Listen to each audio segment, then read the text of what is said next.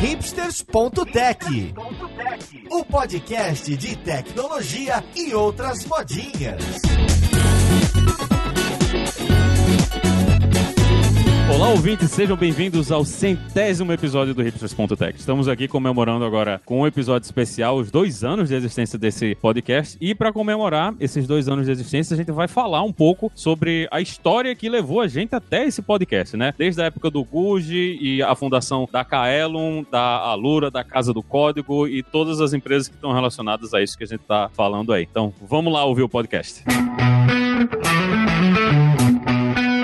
Música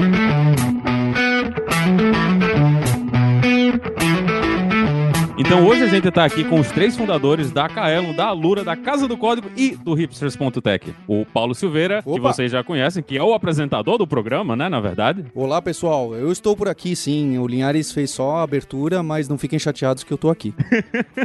e temos o irmão do Paulo, Guilherme Silveira, que também participa muito de tudo, mas não gosta de aparecer no podcast, ninguém sabe por quê. Eu gosto, é só falta o convite.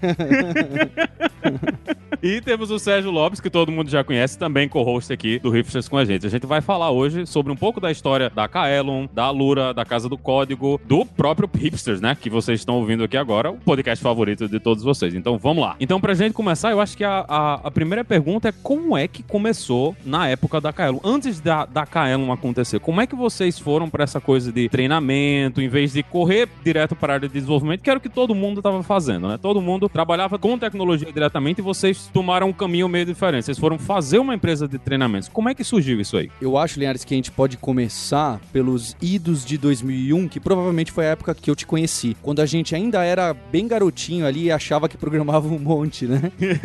foi lá no, no fórum do guji.com.br. Quem não conhece, vale a pena acessar. É um site bem grande, ainda mais para a internet brasileira, né? Com mais de milhão de visita por mês. É um site respeitável e já teve época que esse número era realmente um, um número muito alto para internet. Na época lá da faculdade, que eu estudava estudava computação. Eu sentei com alguns amigos e falei: Poxa, tem esse monte de fórum aqui, especialmente era de Java, né? Tudo em inglês, o fórum do Java da Sun.com. Por que, que a gente não faz alguma coisa em português, já que a gente gosta tanto de conversar e de tirar dúvida de tecnologia, de falar se isso é melhor que aquilo? Então a gente pegou e instalou lá um PHPBB, que é um desses fóruns open source que existe até hoje. E instalamos lá e chamamos de grupos de usuários Java, um nome genérico assim, e lançamos esse site. De 2001 para 2002, o pessoal que tava nesse começo, que não era tão começo assim, do Java ficando super na moda no mercado, começou a aparecer nesse fórum. Então, algumas pessoas começaram a participar, inclusive você, Maurício Linhares, e diversas outras personalidades antigos javeiros que já passaram por aqui, como o, o Felipe Calçado, o Rodrigo Cumpera e, e outros entrevistados. Então, acho que foi lá no Guji que começou esse movimento de, de querer ensinar. Apesar de verdade que eu confesso que naquela época provavelmente eu não sabia nada. Então, naquela época eu entrei porque não tinha um grupo de usuários em João Pessoa, né? O, o, o PB Jogo, mas ele estava meio nativo. E eu vi que tinha o, o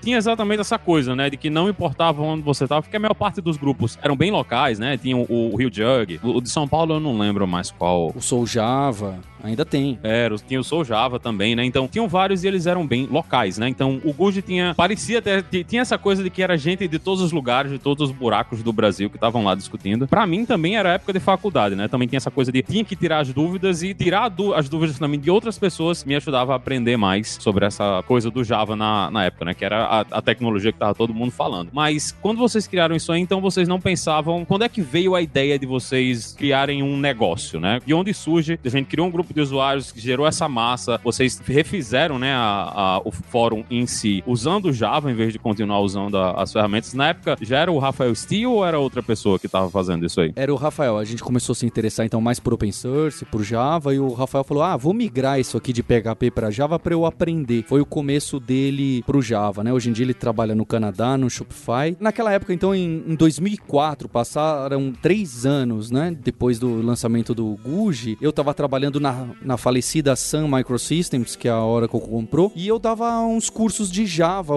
industrial da Sun e gostava muito, né? tava estudando mestrado em computação. Eu gostava muito de, de dar aula, de ensinar e até porque você é sempre desafiado pelos alunos, você tem que aprender mais. E quando o Guilherme passou dois anos na, na Alemanha trabalhando como desenvolvedor Java, ele voltou pro Brasil e, e ele falou: Paulo, tem emprego aí na Sun também para trabalhar aí, ser instrutor, etc. Eu mandei o currículo dele pro meu chefe e ele falou: Olha, agora não tem nem vaga, não tem espaço. E aí, eu, eu, o que eu me lembro, tá? Porque isso 2004. Ele falou: Ah, então eu vou montar um negócio aqui, a gente dá aula, a gente gosta. Tem esse o Guja, as pessoas, algumas pessoas conhecem a gente. E eu embarquei nessa e falei: ah, então beleza, vamos montar. Então nessa época de 2004 não tinha esse negócio de startup ou de. É, ó, oh, vou ser empresário, vou dominar o mundo e, e vou ter IPO. Então, não tinha absolutamente nada disso. A gente queria um emprego legal. O que também é um desejo de muita gente, faz todo sentido. Era, era o nosso desejo da época de trabalhar com algo que a gente gostava muito de fazer e ter mais liberdade do que só ensinar as ferramentas oficiais da SAM. É, eu até complemento que existia uma necessidade ainda mais básica no meu caso, que quando eu voltei da Alemanha, assim como meu irmão mandou o currículo para a SAM, eu mandei para mais uns 50 lugares e ninguém me queria. Então eu não consegui emprego em lugar nenhum, tava super difícil de conseguir vaga, e aí eu precisava de alguma coisa, né? Eu gostava, tinha tido uma experiência de aula na Alemanha, tinha gostado bastante, gostava sempre de seguir os passos do meu irmão, então eu tava encanado nessa questão de aula e pressionei também o Paulo um pouco em relação a isso, de criar uma empresa para isso, né? Para fazer isso que a gente parecia gostar e encaixar com eu estar desempregado. Você criou seu próprio emprego, né? Que é alguma coisa que o pessoal de empreendedorismo fala que você não deve fazer. Quando vocês foram fazer isso, né? nessa época, a Sun não era. Não, não foi uma empresa que eventualmente foi vendida para Oracle, né? Nessa época a gente ainda olhava pra Sun como, ah, deve ser um lugar legal de, de se trabalhar. Mas mesmo assim você pensou, ah, eu vou largar esse emprego aqui, que eu tô recebendo salário, tô bem, vou abrir uma empresa, assim, do nada, você simplesmente resolveu? É, foi meio. Como a gente era muito novo, acho que você tem aquela, ah, beleza, vou arriscar. Tava acabando de sair da casa dos pais, ainda dava para arriscar. Então, realmente foi meio na, na loucura. A gente alugou. Eu lembro da cena junto com o Guilherme, dando volta nos quarteirões perto de casa para ver que prédios que tinham placa de aluga, para ver, ah, será que nesse prédio tem alguma coisa que dá para ir lá ver? E aí a gente visitou, alugamos um lugar de 36 metros quadrados, colocamos uns banners horrorosos dentro do Guji com um site em flash que era kaelon.com.br linkando para lá. Então a gente trouxe as primeiras pessoas do Guji, a gente atendia o telefone no, no celular para receber as dúvidas das pessoas. E no dia, acho que 17 de maio de 2004, olha, isso tem muito tempo, mais de uma década, a gente deu a primeira turma. Eu dei de manhã e você deu o curso à noite, certo? Isso, Guilherme? ou vice-versa. Acho que você deu de manhã, porque você deu a primeira, eu dei a segunda. E mesmo assim vocês começaram? Pois é. Aí a gente falou, ah, vamos. É... E aí foi meio. O que tem a ver com startup é porque realmente salário era zero durante muito tempo. então não rolava dinheiro para vocês, né? Mas vocês começaram com dinheiro próprio mesmo? Vocês pegaram o dinheiro que vocês tinham guardado para pagar o aluguel e montar esse primeiro escritório? O Paulo sim, eu não. Eu peguei dinheiro emprestado. Eu acho que agora a gente descobriu que o Paulo tem a maior parte da empresa, né? Na verdade, eu fui bonzinho e o maior erro da história da minha vida, mas, mas não. ele fez um empréstimo, ele não vem, comprou equity. É uma escolha. Você pode no mercado comprar equity ou empréstimo. Foi um empréstimo. E o culpado do site em Flash era eu, né? Meu papel no começo da Kaela era fazer o site em Flash. Ouvintes, lembrem-se disso no próximo podcast sobre front-end com o Sérgio, viu? Lembrem-se disso. É, Guardem aí na memória de vocês quando ele estiver falando mal. Como o Paulo falou, né? O oposto, em várias situações, o oposto disso tudo do startupismo de hoje em dia, que é só tecnologias não sexy, né? Flash, apesar na época, né? Muito usado, etc, claro. Pô, eu fiz umas animações da hora lá, hein, Guilherme? Mas eu conheci o Paulo na faculdade em 2003 e foi no final de 2003. E aí foi bem essa época que ele estavam montando a Kaelon. E aí eu ajudava com um pouco de cada coisa, entre elas as animações em flash do site. Eu achei, acho que a gente podia botar um link nesse podcast aí, com as primeiras animações em flash do site da Kaelon. Já estão lá, já estão na página. quando vocês tiveram esse começo difícil, né? Como é que vocês conseguiram fazer a empresa crescer? O, o que foi que vocês fizeram para atrair mais gente? Foi só o tempo mesmo de trabalho ou teve alguma coisa a mais que vocês fizeram? Foi o tempo, porque a gente teve um crescimento nos primeiros cinco anos muito orgânico e, e muito lento, se você comparar com qualquer dessas maluquices de hoje em dia. Mas orgânico mesmo. Só que eu, eu atribuo o crescimento da empresa, o sucesso e que a gente consegue en- entregar coisas legais à comunidade, né? Então esse podcast, por exemplo, seria o último exemplo. Mas o Guji, a gente tá sempre próximo das pessoas, da comunidade, dos desenvolvedores, dos designers e de todo mundo. Certamente esse é um diferencial muito grande, né? Tem gente que tenta forçar essa comunicação com a comunidade de uma maneira artificial e acaba não funcionando. E eu acho que a gente conseguiu de uma maneira um pouco mais orgânica, de uma maneira legal de trazer conteúdo, de estar sempre próximo. É, e nesse começo a Kaelon já surgiu com as famosas apostilas abertas de Java na internet. Isso, quando o freemium nem era modinha, né? É, o Paulo fundou o Freemium. É, bem lembrado. e aí as apostilas já estavam no ar antes da primeira turma, né? Ali já, já era de cara, as apostilas estavam abertas para as download, que inclusive até hoje, então a gente, mais de uma década depois, a gente manteve a tradição. É verdade, a gente se tornou bem conhecido que o pessoal na faculdade falava: Ah, estuda pela apostila da, da Kaelon. E, e começou a ci- circular isso. E isso, né, juros sobre juros, em alguns anos, esse movimento ganha força, né? Então até hoje a gente é conhecido pela Kaelon com BR barra apostilas, que tem várias das apostilas principais nossas ali, de Java, front-end e outras. Com esse caminho que vocês tomaram, de vamos pegar esse material, né, dar aula para o pessoal dentro da empresa. Para a empresa crescer, vocês precisavam sempre de crescimento físico também, de espaço físico lá de vocês. Ou vocês tinham também foco em treinamento dentro de empresa? Como, como é que funcionava o business nesse início? Era, era sempre gente vindo para a Kaelon ou vocês saíam da Kaelon também para dar treinamento?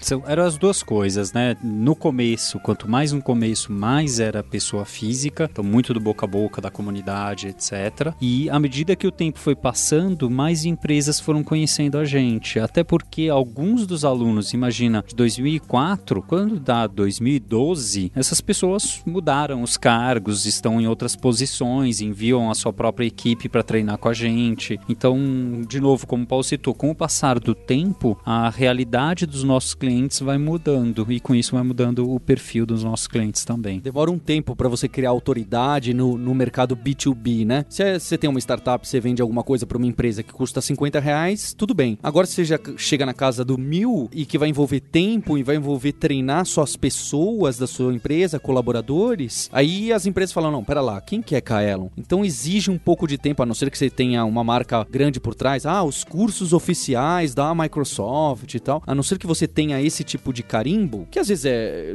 Né, tem gente que considera bom, gente que considera ruim, mas se não tem esse carimbo fica um pouco difícil. Então precisou de tempo pra gente começar a ganhar confiança das empresas e hoje em dia, sim, pra Kaelon presencial, a gente tem um público muito grande que é corporativo, que a gente vai nas empresas ou as empresas vêm até aqui. Então vocês começaram com tudo lá em São Paulo, mas eventualmente surge Kaelon lá no Rio de Janeiro, né? Como, como é que foi isso aí? É, acho que começou a surgir a necessidade. O Guilherme que falava, eu sempre tinha medo de contratar, porque você aperta números, você fica sem salário e, e alguns meses negativo. E quando a gente começou a contratar pessoas boas e tal, para dar aula, para ajudar na administração e etc., as coisas começaram a andar. E aí a gente viu a necessidade de que tinha. O, o espaço físico era um limitante, né, para deslocamento. E o mercado do Rio de Janeiro, e depois foi Brasília, se apresentou como: opa, pode ser um, um próximo passo. E a gente tinha uma pessoa muito boa que queria pegar mais responsabilidades. E a gente falou: poxa, e, e era o sonho desse alemão que mora no Brasil de morar no Rio de Janeiro, então as coisas se somaram. E quando vocês fazem essa mudança para vamos abrir uma Kaelon nova no Rio de Janeiro, vocês fizeram investimento interno mesmo, a empresa mesmo fez o investimento, vocês trouxeram dinheiro de fora para fazer isso aí. Como foi que vocês financiaram esse crescimento da empresa? Porque é bem mais complicado, né? Não é, não é como uma startup que lança o produto no, no mercado novo. Vocês tiveram que se mudar, mudar pessoas fisicamente e criar uma presença física lá. É, foi tudo a grana daqui mesmo.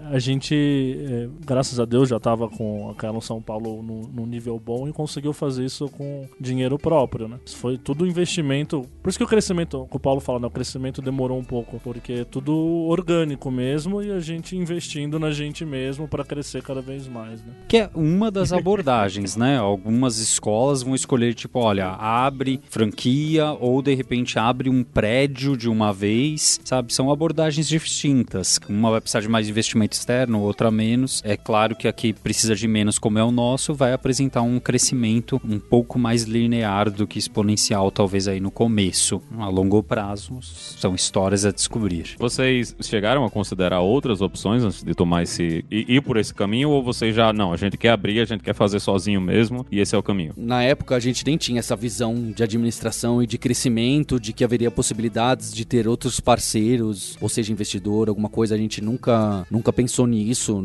Lá no, no início, como vocês tinham falado, era tudo Java, né? Que era o, foco de vocês, era o que a gente discutia lá dentro do Guj, mas o mercado, ele naturalmente muda, né? Ele surgem outras ferramentas, surgem outras coisas pra gente usar no dia a dia. Como é que vocês fizeram essa saída, né? De, ah, a gente tá com esse monte de curso de Java, agora a gente vamos trazer uma coisa nova. Como é que vocês começaram a trazer tecnologias diferentes do que vocês estavam acostumados no começo? Eu acho que aí a gente teve uma visão bacana, porque na época que a gente começou a lançar outras coisas, que foi em 2007, o Java ainda estava no auge e as faculdades estavam um pouco atrás. Então vinha muita gente que estudava um pouquinho de Java na faculdade e falava: Poxa, não tô preparado para o mercado de trabalho, vou lá fazer um curso na Kaelon, porque é conhecida e é boa e etc. E aí a gente sabia que em algum momento essa roda ia girar, certo? E inclusive muitas pessoas consideram o Java e o C Sharp como as últimas grandes linguagens de uso generalista, vamos dizer assim, né? Que hoje em dia a maioria das linguagens são bem nichadas em casos específicos. Então a gente começou a olhar para ver que, poxa, tem outras coisas acontecendo. Lá na faculdade, no IME, a gente tinha uns professores fanáticos pelo Extreme Programming e apareceu a oportunidade de criar um curso de métodos ágeis dessa parte técnica e o curso de Scrum, que era, de novo, gostem ou não, era o oficial da Scrum Alliance junto com o Alexandre Magno, que trabalhou com a gente bastante tempo. Então, o primeiro passo foi esse, tanto que um slogan nosso era Java e Agile, uma época lá, explore o poder do Java e o Agile, e a gente pegou uma coisa que era um pouco mais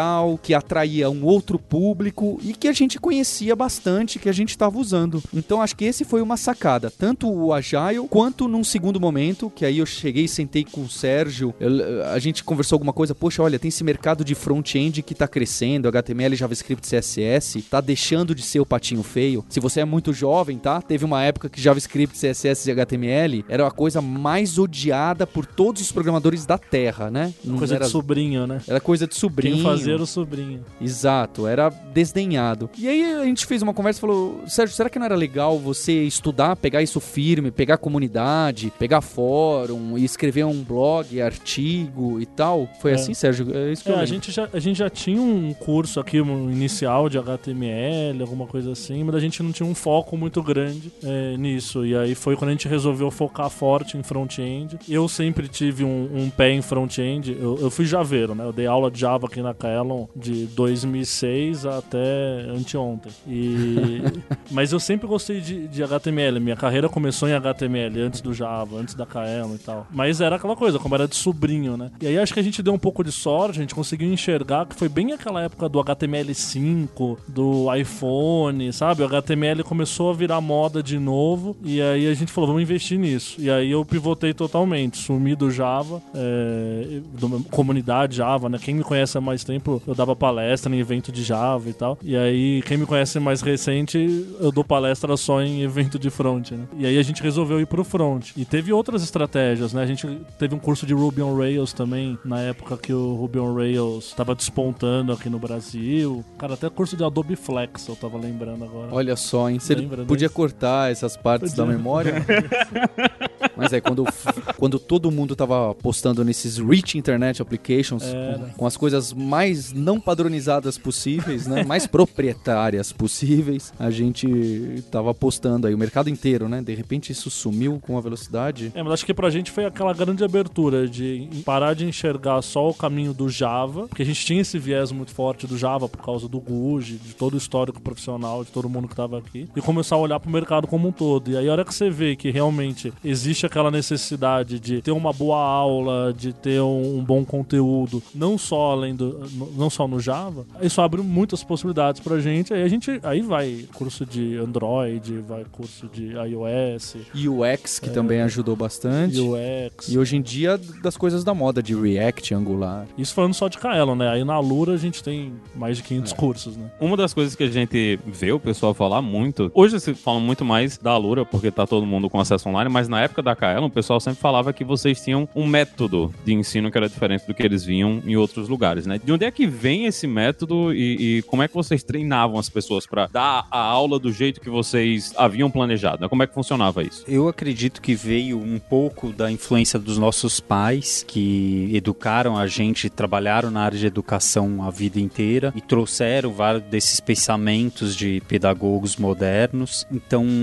muitas dessas coisas que a gente utiliza na sala de aula, de como construir o aprendizado junto, como trabalhar o relacionamento com o aluno e com a aluna, tudo isso, acho que ou muito disso veio dessas experiências com os nossos pais e foram amadurecendo à medida que a gente aplicava isso no contexto de tecnologia. Eu acredito que veio bastante daí. Basicamente é o que hoje em dia também é um pouco feijão com arroz, né? Esse negócio de project-based learning e de ter sempre problema-solução, né? Então, aquele negócio de explicar orientação objeto, explicando um monte de teoria e, e de formalidades, em vez de qual é o problema que você está resolvendo, né? Por que que existe isso? Qual era o problema que tinha antes que não era resolvido sem orientação objeto? Então a gente tenta mostrar, olha, tá vendo, ó, programar normalmente não é assim, tá vendo que isso aqui é ruim e você vai ter que ficar dando muito copy and paste, muito replace, muito replace all. Imagine que a gente conseguisse colocar isso tudo dentro de um lugar de tal forma que, se você precisasse mudar, só uma pessoa mudava e ninguém mais precisava ser avisado, não parece ser mais interessante? Então, existe uma maneira de fazer isso. São ideias básicas que às vezes pro pessoal da computação que manja muito, claro, tem várias escolas que usam esse approach, tá bem muitas. É, mas a gente começou a usar de forma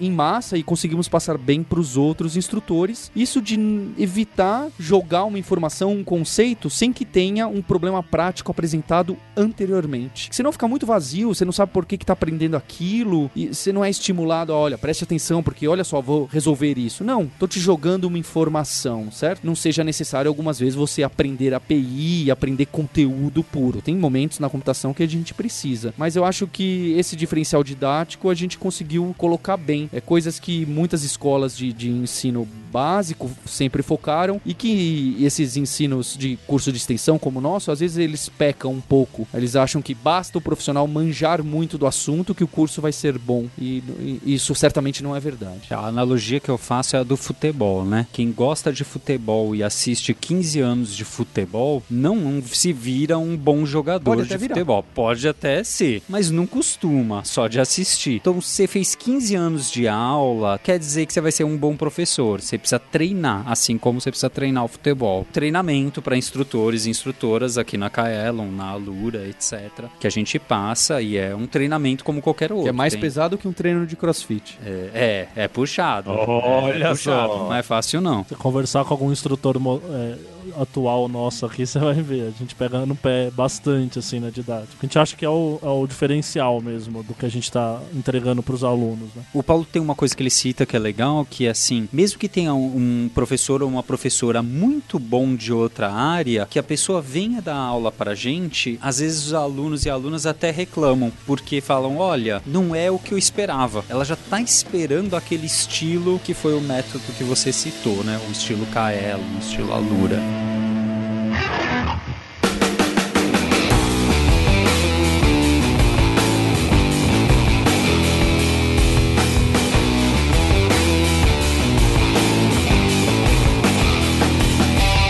vocês estavam lá, vocês estavam com a Kaelon em São Paulo, estavam com, com o Kaelon no Rio de Janeiro, Kaelon em Brasília. Continuavam nessa coisa de que vocês precisavam crescer fisicamente, né? De, de onde veio a ideia de agora a gente vai crescer no online, que a gente vai investir cursos pro pessoal poder fazer do seu computador em casa? Na época eu era contra a ideia, quem deu a ideia foi o Guilherme, então acho que ele precisa responder. Eu acho que foi uma conversa que a gente teve por muitos anos e a nossa principal barreira era que os exemplos que a gente conhecia de cursos online não eram bons. Talvez Talvez existissem bons que a gente não estava atento. Mas teve um momento aí em que a gente tinha uma pressão por um lado de várias cidades querendo a nossa presença, né? O pessoal falando, olha, vem aqui para Fortaleza, Belo Horizonte, Porto Alegre, etc. E pelo nosso lado essa dificuldade de criar em lugares novos físicos porque é bastante trabalho mesmo. E por outro lado, o online que a gente não estava ainda muito firme da qualidade. E aí começaram a surgir alguns sites lá fora com uma qualidade que a gente falou, opa, dá para criar um curso com a nossa qualidade que a gente acredita que a gente tem no modelo online. Vamos tentar? Pareceu fazer sentido, as coisas se encaixaram. A gente lançou uma primeira versão da Kaelon online, acho que com cinco cursos. Em 2011. Isso a gente lançou dentro da Kaelon mesmo, chamava Kaelon Online, tinha um menu lá dentro. E- mas isso era uma, uma aplicação interna que o pessoal usava ou já estava aberto na internet para todo mundo acessar? Tava aberto para pagar e acessar. Era já um Cobrava. cursos online, é.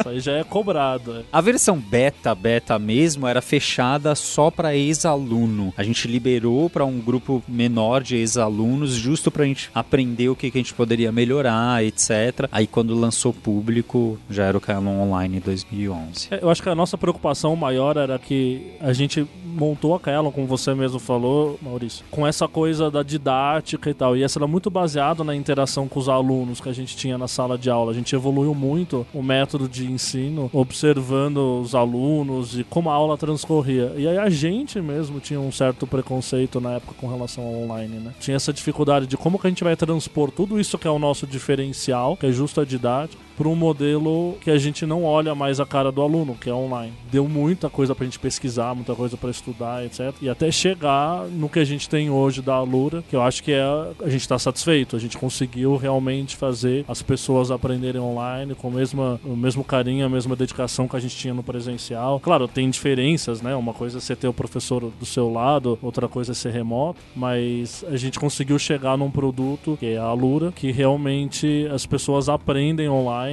muito bem. Né? É o nosso jabá, né?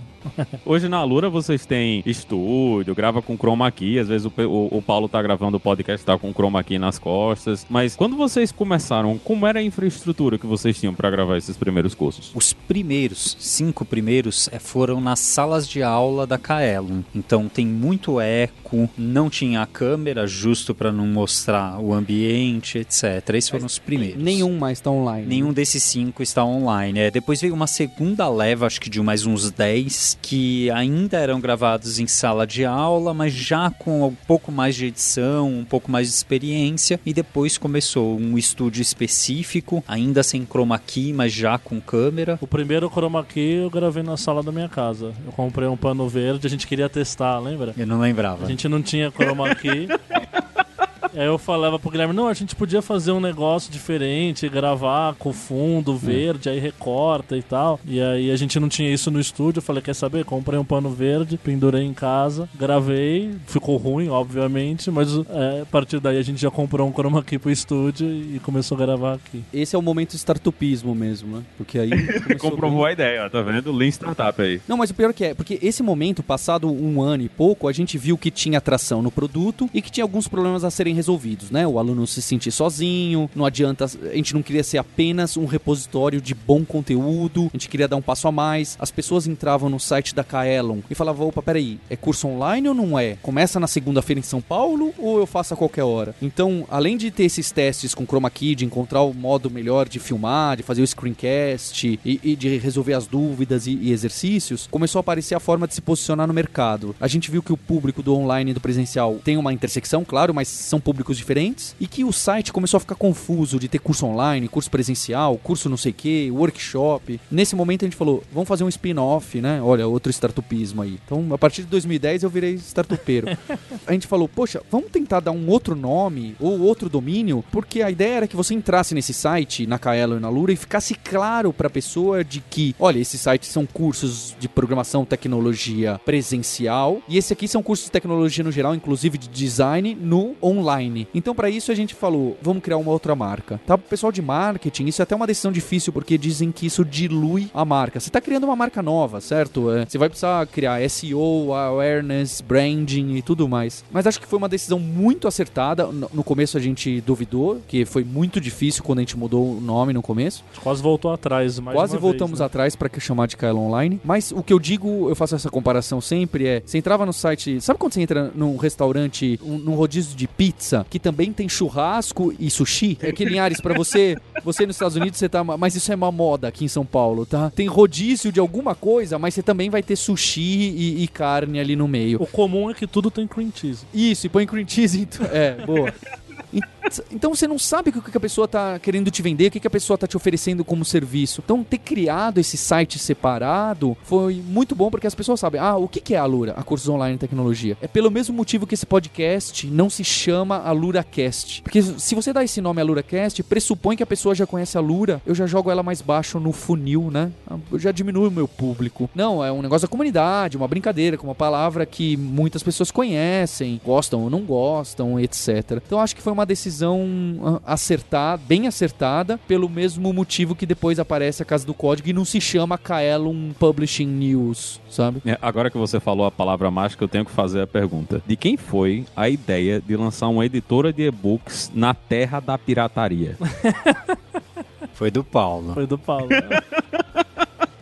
explique, explique o seu pensamento, Paulo, na hora que você resolveu fazer isso. Foi na época que o Sérgio também tinha lido aquele livro Startupeiro, o do Innovators Dilema, que ele fala duas coisas que a gente aplicou na empresa, né? A primeira é não tenha medo de canibalizar seu mercado. Um outro motivo que falava, ah, não entra no online, porque a gente tinha medo, peraí, o, o nosso aluno vai começar a fazer online e não vai fazer o presencial. Esse é um medo bobo, porque se você ficar preso por isso, você vai deixar outras pessoas entrarem nesse mercado e você vai ficar de fora. É melhor você canibalizar seu próprio mercado do que o seu concorrente. Apesar de que isso não aconteceu, como eu falei, o online e o presencial tem intersecção grande, mas tem públicos e momentos de vida bem distintos, objetivos diferentes. E o outro negócio do Innovator Dilema que ele diz é de você tentar enxergar produtos que você já tem que já que podem ser aproveitados, envelopados de uma forma e você de alguma forma é produzir, né, valor com isso aí. Aqui internamente a gente chama de mini bis. Não sei se você conhece esse, Maurício. Sa Manja Não, mini bis? mini bis, tem Sabe o bis e o mini bis. É, o bis. Sabe o bis? Chocolate? Sei, sei, sei. Então, aí eles começaram a vender uns cotocos de bis aqui, que eles chamam de Que mini terror. bis. Que é basicamente o que sobrava da Sobrava máquina. na máquina que cortava errado. Aí depois eles começaram a vender o farelo de bis, né? É. Agora tem o farelo de bis. É Bem, sério. a gente tá falando isso, mas a gente não sabe se é, né? Mas eu só espero pode que seja. Porque ia ser uma ideia muito boa. É uma ideia muito boa. Mas aí a gente lançou o nosso mini bis, que era vender os livros. É, o- e- acho que foi um pouco depreciativa a comparação, mas é, a ideia é você tá fazendo. Você já tem contato com muitas pessoas da comunidade. Tem pessoas que querem escrever apostilas pra você e livros pra você. Na hora que a gente lançou o primeiro livro lá de arquitetura Java, a gente viu, poxa, tem mercado pra isso, a gente tem autoridade nesse meio. Vamos tentar pegar aqui ver outras pessoas da própria empresa que queiram escrever livros e ver o que acontece. A ideia do Sérgio inicialmente era só fazer e-book. Eu lembro disso. Porque com isso a gente diminuía custo, facilitava a edição, etc. Mas eu bati na tecla que precisava do impresso por uma questão até de marca, sabe? Se você não tem um livro impresso, pelo menos na, em 2012, tá? Se o livro não tem impresso, ah, então não é livro. Tinha esse Não é uma preconceito. editora, né? Hoje em dia já mudou, né? Mas naquela época, se você chegasse, olha mãe, meu livro, cadê, filho? Olha pai, meu livro, cadê? Ah, tá aqui, ó, o e-book. Não, peraí, você não, não, vou, não vai autografar? Então o impresso tem muito disso. E além de que, assim como cinema e TV, são duas coisas que vão andar em paralelo. Vai ter gente que prefere um, um mercado é maior, outro é menor. A gente decidiu ir pros dois. Mas esse negócio da pirataria a gente resolveu encarar, porque a gente falou, vamos colocar um preço bom, que é 30 reais aí até hoje. A gente tentou subir para 40 porque a margem é muito apertada. É um preço que, poxa, você tá usando, é, você pode pagar, tá acessível para você. São autores brasileiros que escrevem com muito gosto. É, a gente aposta na boa vontade aí, na, na consciência de cada um. Aí, aí vai um pouco de cada um. e é, é- é muito difícil entrar nesse dilema moral aí e ficar discutindo isso. Mas foi uma aposta que a gente fez e, e- e vingou. É, mas acho que como negócio, Até Até você coloca como que a gente cria alguma coisa de e-books e tal, apesar da pirataria, é um negócio de sucesso até hoje, sabe? Então a maior parte das vendas são de e-books, mais do que impresso, e tá lá, e as pessoas compram e participam e opinam. Então é, a gente às vezes fica com muito medo de pirataria ou tem muito esse folclore e tal, mas tem muita gente favorável aí a, a negócios digitais, mesmo aqui no Brasil, sabe? É, e é uma coisa que, na época, se você tentasse explicar isso para qualquer pessoa, todo mundo ia dizer que é uma péssima ideia, né? Porque a gente tinha esse histórico meio feio dentro do país de que esse tipo de coisa não funcionava bem e muito bom que, no fim, deu certo, né? A gente, no Brasil, a gente sofre muito com tradução de livro, demora muito para chegar, quando chega, a tecnologia já tá duas versões para frente, então termina cavando um nicho, né, bem importante dentro do mercado para fazer isso aí. Como é que vocês fizeram essa entrada no mercado que não tinha, assim, muita relação com o mercado que vocês já estavam? Porque publicar uma apostila é bem diferente de publicar um livro, né? Como é que foi o aprendizado de vocês e como é que foi o caminho até vocês conseguirem abrir esse buraco e entrar dentro do mercado e ter livro sendo vendido, né, impresso? Como é que foi isso aí? É, eu acho que a gente subestimou bastante em relação a, ah, vamos só fazer assim, só pelo site, a gente vende só pelo site que vai explodir, etc. Existe uma dependência dos distribuidores de livros e dos vendedores de livros e das livrarias que ainda tem representatividade bem baixa para casa do código, mas que é importante para você estar tá na estante. O autor quer ver o livro dele nas livrarias, quer às vezes fazer uma noite de autógrafo. Então é um mecanismo realmente que a gente não, não tinha mão nenhuma, né? O Adriano que pegou esse projeto aí comigo e depois tocou sozinho e, e teve que aprender um monte de coisa, né? Junto com a Vivian e outras pessoas que são envolvidas com a edição. E, e eu acho que é uma dificuldade. Mas assim como do online, entender os desafios, acho que no online é ainda maior, né? Porque diferente livro, as pessoas sabem o que é um livro, o que é um livro digital. Agora, o que é um curso online? Isso ainda não tá. Nem até hoje tá bem definido, tá? Curso online é um lugar que você também faz exercício e tira dúvida, ou, ou você só vê vídeo, ou você só lê texto. Tem dia que você vai, é ao vivo ou não é ao vivo. Então, encontrar o formato do produto do curso online, o formato, tá? Como produto em si, foi bem mais difícil. Mas entender canal de distribuição da livraria, da editora, realmente esse é, é envolve players muito grandes e a gente depende de gente que hoje em dia eu entendo porque cobram tão caro, realmente as margens são apertadas. Foi um outro aprendizado que a gente ainda patina. Nessa questão dos cursos, a gente tem em muitos estudos, né, principalmente de plataformas grandes a, aqui fora, como o Coursera, o grande problema que o pessoal tem é que muita gente começa e ninguém termina. Como é que vocês lidam com essas coisas dentro da Alura, principalmente porque o pessoal tá pagando, né, e vocês querem manter o pessoal dentro da plataforma? Essa é uma pergunta boa também, né? O Coursera abriu os números e tinha lá, por causa do modelo freemium deles e tal, a taxa de conclusão deles era 0,8%, não lembro quanto, tá? Era uma taxa assim que você nem acredita de tão baixa. Mas é pelo modelo que você, ah, eu vou me cadastrar, eu vou fazer, tá bom. Você não tá com aquele propósito, você quer tá aproveitando uma promoção, né? Então, é por isso que as pessoas sempre questionaram para mim, Paulo, faz o modelo freemium, etc. E, e, eu sei, eu li vários livros sobre isso, é, de startupismo, de, de metrics. E pro nosso caso, eu acho que não encaixa justo porque educação e estudo é um investimento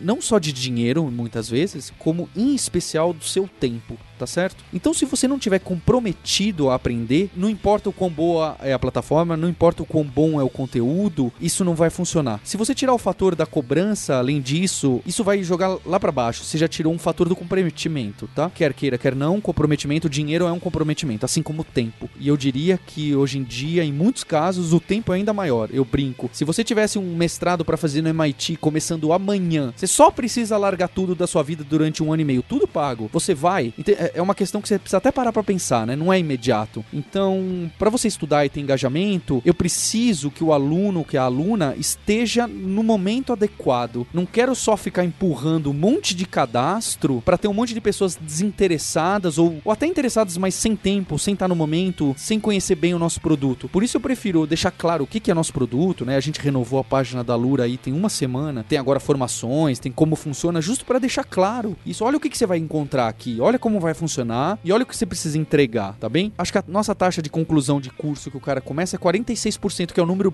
bem alto, tá bem? Menos da metade, as pessoas vão se assustar, mas 46% dos cursos que as pessoas começam completam é, é um número bem alto. É claro, né? Tem a barreira do, do pago, tem a barreira de que é bem específico, são cursos super técnicos, mas é um desafio, a gente quer aumentar esse número e não é à toa que a gente cria essas features como o, o fórum super bem bolado, o sistema de exercícios, o sistema de entrega de projetos que a gente lançou aí há uma semana, que é para aumentar engajamento. Engajamento é um problema real dos mocks e mesmo desses grandes famosões americanos enfrentam, né, em 2010 eles achavam que tinham resolvido o problema de universidade e depois eles perceberam que eles estavam só replicando o mesmo problema da universidade numa escala maior, que é o M do massivo do mock, né? Então tá todo mundo, não só a gente, não só eles, procurando uma forma de engajar, o pessoal terminar o curso, o pessoal validar o conhecimento e enxergar que adquiriu conhecimento. Eu acrescentaria também que, às vezes, só olhar para a taxa de conclusão é um número também que engana, sabe? Porque quando a gente coloca essa ideia do curso online, o curso online tem muito a ver com você aprender e ter essa autonomia para aprender. Ainda mais no modelo que a gente monta na Loura, que é o modelo que a gente se orgulha, que é você paga e, e assiste aula do que você quiser, porque isso favorece que você vai descobrindo novos conteúdos e novas coisas o tempo inteiro. Também, se a gente perseguir que as pessoas completem, por exemplo, 100% dos cursos que ela começa, isso também vai de encontro com uma outra ideia que é: eu quero que as pessoas tenham liberdade para explorar conteúdos sem se comprometer com a vida, com aquilo, sabe? É, então, às vezes, o aluno começa um curso novo porque ele tá interessado naquele assunto e de lá ele descobre outra coisa, sabe? Tipo, ficar surfando na, na Wikipedia, que a hora que você vai ver, você leu 300 artigos pela metade. Tem um pouco disso também, quando você quer favorecer esse aprendizado livre, esse aprendizado onde você pode ir para qualquer caminho, nem sempre chegar até o final de todo o santo curso que você começa é o seu objetivo. E não é porque você não chegou no final que você não tá aprendendo um monte de coisa, sabe? Então a gente que tem esse catálogo grande de cursos, é bem comum os alunos começarem vários cursos ao mesmo tempo. Alguns deles ele se interessa mais e vai até o fim, outros não. Isso não quer dizer que ele não tá engajado como um todo. Talvez ele não termine aquele curso, mas ele tá aprendendo. E é até algo desejável, né? Se a pessoa para um curso porque ela percebeu que aquele curso não é o que ela precisava ou queria naquele instante e foi para outro curso, maravilha, eu fico feliz que ela fez isso, porque ela tá indo atrás agora do que ela precisa. Então, como o Sérgio falou, é muito mais importante acompanhar uma outra métrica de engajamento do que somente quantas pessoas concluíram. Então, como é que vocês veem a aceitação hoje dessas coisas do ponto de vista das empresas, né? De quem tá avaliando o candidato, essas coisas, porque logo no início desses cursos online era o pessoal não via muito. Ainda hoje você vê um pouco de preconceito quanto a empresas, né, aceitando o pessoal que tem formação, concurso online, essas coisas. Eu não sei como é que tá, como é que é a relação de vocês com isso aí. Como é que o mercado vê alguém que tá fazendo formação na Lura? Vocês estão preocupados com essa percepção ou é mais aquela coisa, o cara sabe fazer, ele sabe fazer e pronto? Como é que vocês estão lidando com isso aí? Nos Estados Unidos eu acho que isso já mudou bastante, essa questão de online é bom, melhor, pior que presencial. Uh, no Brasil tem um preconceito grande que me parece. Não é um preconceito, é uma desconfiança inicial. As empresas começam a adotar, né? A, a, a Lura, por exemplo, e outros cursos online de outros lugares. Tem essa preocupação de que como que a gente vai encontrar uma forma de ajudar o aluno em empregabilidade, tá certo? A, a gente nunca acreditou em, olha, não, o legal é só você mostrar o seu certificado, fale que você fez o curso da Lura. Isso é muito branding e tal. Por mais que a gente considere ótimos os nossos cursos e que vão ajudar, eu acho que o importante é que a gente consiga fazer com que o aluno demonstre suas capacidades. Esse é o nosso objetivo, né? Tirar os impeditivos do aluno. O, o meu orientador de mestrado falava: bom orientador de mestrado é aquele que não atrapalha o aluno, né? Que tira as barreiras, é, tipo Scrum Master. É meio isso mesmo, certo? A gente quer tirar o que tá difícil da frente para mostrar nos passos corretos aí que a gente considera bons, o construtivismo ali, o, o project based, baseado em projeto, para que ele depois consiga mostrar isso para empregadores. Como que ele faz isso? É no GitHub, é criando um projetinho. A gente tem um monte de dicas para, olha, aluno, legal, você vai colocar no currículo que você estudou com a gente, na Kaelo, na Lura, a gente, a gente gosta, é bom pra gente, mas olha só, essas formas aqui que a gente tá te sugerindo, tá vendo esse curso que você fez? Crie esse projeto, deixe no GitHub ou deixe no seu Behance o, o seu projeto do Photoshop, que ali você vai conseguir mostrar pro seu empregador, ele vai falar: "Ah, então você consegue fazer mais ou menos isso aqui aqui, então vamos conversar. Eu não acredito de falar, ah, não, olha, eu fiz essa escola, então pronto. É, cada vez menos, né? Essa autoridade de escola tem perdido. E sim a capacidade de ser os skills. Quais são os skills que você tem? E você consegue demonstrar isso? É, inclusive esse último lançamento que a gente fez agora das formações é bem voltado para essa ideia que o Paulo falou. Então, é, a gente colocou na Lura agora uns guias de aprendizado, é, para principalmente para quem está começando em alguma área nova, por exemplo, front-end, UX, motion design, Java, sei lá. E aí a pessoa não sabe direito para onde ir e até onde ela precisa chegar para se considerar um profissional capaz aí para começar a atuar naquele mercado. Então, nessa formação, o cara tem um guia de aprendizado do começo ao fim. E o principal é que lá no final ele tem um projeto onde ele pode executar e mandar pra gente avaliar o que, que ele desenvolveu naquele projeto. E o principal, né, além de ele receber o certificado diferenciado e tal, mas é o que o Paulo falou, o, o principal é ele conseguir mostrar depois que ele consegue executar aquilo que ele aprendeu na prática. E aí as empresas, a gente enxerga que estão começando a reconhecer isso. Agora a gente vai ter que explicar como é que a gente acabou os quatro aqui gravando esse podcast, né? De onde sai o Hipsters? É curioso, né? Tem algumas ideias que dão muito certo, que eu vejo que só acontecem porque pessoas que geraram essa ideia insistiram muito comigo. O caso do Alexandre Magno, do Scrum, eu lembro que ele me mandou uns três e-mails e eu não respondi dois deles, sabe? E se eu não tivesse respondido, teria perdido a oportunidade de entrar no mercado de Agile, de treinamento lá em 2007, né? Que na época eram poucos. E do podcast foi meio parecido, né? O Rafael Lacerda, lá de Brasília, insistia e falava assim: Paulo, vocês precisam fazer propaganda no Jovem Nerd. Eu falava, quê? Sabe? Do que você tá falando? É, não, ouve esse Jovem Nerd, você vai ver que é engraçado, tem tudo a ver com a gente. Aí eu ouvi, eu falei, cara, eu gostei, né? Eu falei, mas não tem nada a ver com a gente. O que, que isso tem a ver com meu público, com a forma de conversar, de fazer marketing e tal? E eu não lembro por que no final ele insistiu a falar, ah, vamos fazer um teste aí. E aí a gente fez um teste de uma inserção num, num podcast qualquer lá, acho que era até de. Era um episódio de NBA. Ah, que falava, ah, dos cursos da Lura e tal. Teve um impacto, mas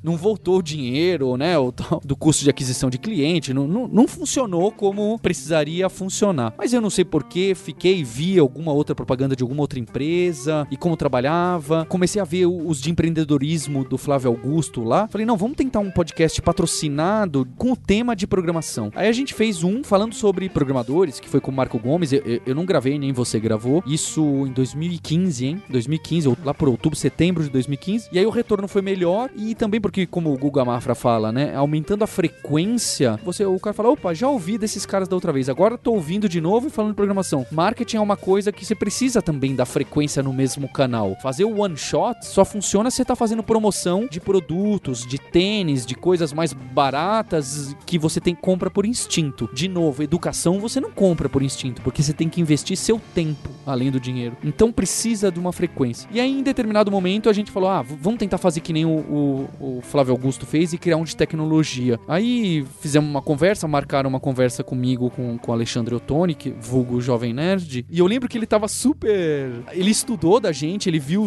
Quando eu citei o Guji, ele, ele conhecia o Guji, mas na verdade é que ele foi ler. Falou, quem são esses malucos que querem gravar um podcast com a gente? Será que a gente vai se queimar, né? Então ele tava assim meio reticente para saber quem é você. Ah, tá. Aí ele falou, ah, então beleza, vamos fazer. E ele até falou que ficou surpreso que o primeiro episódio que saiu em 2016, que foi com o Sérgio, sobre buracos de tecnologia, foi super bem aceito. O segundo veio sobre programação no exterior. E o terceiro já gravei com você, né, Linhares? Foi o terceiro Nerd Tech com o Jovem Nerd. E aí começou a, a funcionar bem. O Jovem Nerd, para quem não conhece de, de como funcionam os podcasts no Brasil, eles são um ponto fora da curva, muito, muito, muito fora da curva, tá? Eles têm uma audiência assim que, em relação ao segundo lugar, é, o segundo lugar é, é, é um terço, um quarto, e depois é, é uma curvazinha long tail ali absurda. Mas em algum momento alguém também falou: Poxa, e o podcast da Kaelon? Eu falei: Não, não vamos criar o podcast da Kaelon, vamos criar o podcast de falar de tecnologia geral mais profunda, né? Com mais tecniquez, fora do panorama Kaelon, Alura, Casa do Código, porque a gente pode abordar outros assuntos, trazer outras empresas e não ficar só para os alunos. Em junho, sei lá, eu lembro que falei isso, a, a, minha ideia, essas duas ideias, que na verdade não foram minhas, né? O Rafael Lacerda insistiu numa, a outra também surgiu, sei lá, eu porque alguém, você também insistiu, foram muito mal aceitas aqui na empresa quando eu falei que ia investir em podcast.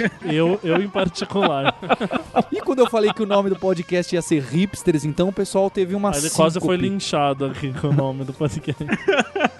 Aí nesse. A gente falou, Aí ele vamos- esfrega na nossa cara até hoje Esfrega. que as decisões acertadas aí É. ele, As ele eu- tomou apesar da gente criticar. As decisões erradas, eh, a gente. Seria ótimo, o Guilherme até falou, a gente precisava fazer um podcast só falar. Fica parecendo que a gente é uma empresa de super sucesso, né? O que a gente fez de produto pequeno que não deu certo, ou que a gente desistiu muito antes de tentar, não, não tá escrito, né? Assim como a gente tem outros pequenos que deram certo, como a Lura Start, a Lura Lingo, Music Dot, e teve outras coisas que estão indo muito bem. E aí, então, a gente falou, vamos tentar o, o podcast. Eu não lembro, Linhares, se você já tava ali no Nerdtech, eu falei, você topa gravar? E você, meio louco aí, não sei como você tem tempo dessas coisas, você falou, ah, vamos gravar aí com o pessoal, né? Acho que foi isso. E estamos aqui, né? 100 episódios depois. Aê!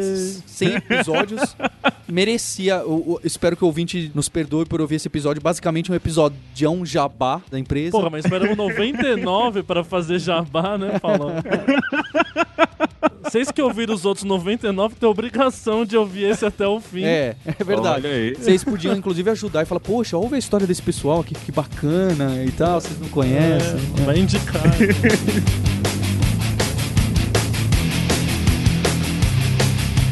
Então, agora pra gente fechar, já que a gente já falou tudo isso, qual é o futuro de todas essas coisas, né? Todas essas empresas, do Hipsters, qual é o- o- as próximas coisas que estão surgindo aí de vocês? Então, o Hipster a gente vai fazer episódio sim, episódio não de jabá agora.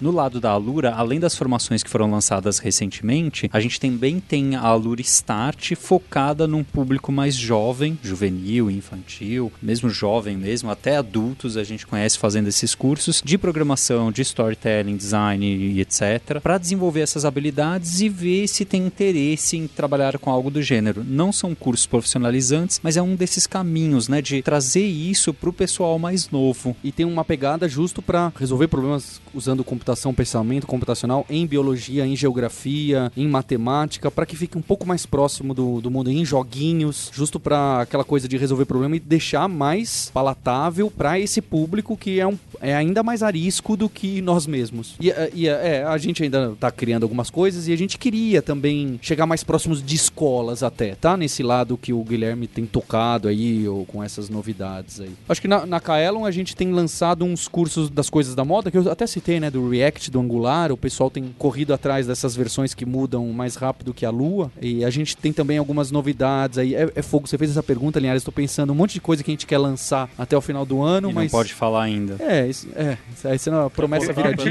dívida. Não, tá ótimo. Não, não muda não, é isso mesmo. Não, é bom, é bom porque a gente tem um roadmap. Inclusive a gente discutiu recentemente sobre ele. A gente tem um roadmap de curto prazo pra trazer muita coisa, inclusive pra Lura de feature, né? A Lura como produto e plataforma pra engajar o aluno, pra você ficar o tempo todo lá comprometido com o estudo. A gente precisa encontrar outras artimanhas pra trazer mais conteúdo, pra fazer você não se sentir sozinho. E a gente tá encontrando nossos caminhos aí, e tem coisa legal aí por vir. Mas e agora a pergunta que não quer calar: quantos cursos existem na Alura hoje? A gente tá beirando os 600 agora. Por isso que a gente pensou nessas features novas. A gente já tem tanto conteúdo, a gente precisa ajudar o aluno a ficar mais, estudar mais e encontrar o que estudar. Esse é um problema grande para que ele mostre que ele adquiriu esse conhecimento para um possível empregador ou para a empresa que contratou os cursos para ele. Então, a gente sempre bateu nessa tecla do número de curso e da qualidade de curso, mas eu acho que isso é obrigação de qualquer plataforma online. É, Eu acho que o desafio é outro, é quais são os diferenciais da plataforma? É a comunidade, é você participar desse grupo. O fórum tem 700 mil mensagens, então você não tá sozinho, tá certo? Tá acontecendo coisas lá. Sabe quando você entra numa plataforma de um curso online tem duas mensagens do mês passado, né?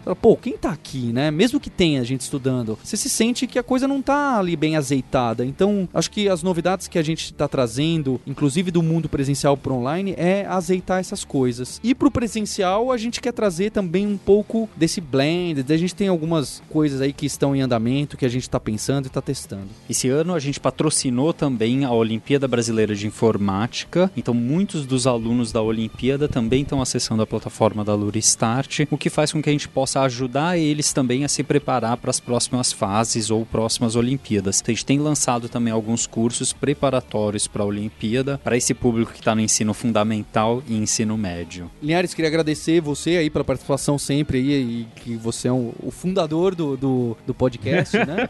Márcia tá demitido. Próximo episódio quem manda o Paulo. E agradecer ao ouvinte aí por essa caminhada do podcast. Pra você ter uma ideia, são 3 milhões e meio de downloads nesses quase dois anos. É um número muito expressivo. Tem muito blog grande aí que não tem esse número de, de page views, que é algo muito mais leve, né? Porque você aguentar aqui a minha voz e, como o pessoal fala, a risada do Linhares toda semana, você precisa gostar da gente. Então fica um agradecimento especial a você que já conhece a gente, que já trabalha com a gente aqui, ou, ou que simplesmente é, é fã de tecnologia. A gente gosta muito, né? Porque esse é um trabalho de divulgação que pega muito, poxa, o pessoal gosta de como a gente fala, do que, que a gente tá trazendo. Agradecer o pessoal da Radiofobia, o Léo e o Thiago. E eu vim gravar esse episódio pensando em não citar nenhum nome, porque tem tanta gente que participa e participou da empresa que foi de fundamental importância que é, é injusto eu ter citado alguns nomes. Então eu queria falar que vocês sabem quem são. É, teve gente que ficou 10 anos aqui na empresa, desenvolvedora, desenvolvedor, e, e que ajudou a criar essa cultura, a criar essa marca, a criar a forma que a gente trabalha. E eu não poderia deixar de agradecer especialmente a vocês. E que, obviamente, nada disso seria assim. Esse podcast não chegaria aqui a tantas pessoas se não fosse essas pessoas que fazem a empresa. Pois é, então estamos aqui, que eu acho que a gente tá com dois anos agora, né? 100 episódios, vai contar dois anos que a gente tá gravando do Hipsters. E é um prazer tá gravando os podcasts, tá conversando com tanta gente tão interessante e tá trazendo esse tipo de informação para todo mundo que tá aí no Brasil, né? É uma coisa que a gente faz tanto para dar continuidade a todo o trabalho que a gente já tinha lá no Gujo, de estar tá participando das comunidades e para mim tem sido um prazer muito grande estar participando de tudo isso aí. E mais uma vez agradecer aos nossos ouvintes que estão ouvindo, né? Estão aguentando a minha risada no ouvido todas as vezes. Eu imagino que tá todo mundo baixando o volume para não ficar surdo, mas é um prazer estar aqui. Muito obrigado a todos vocês aí. Hipsters, abraços, tchau.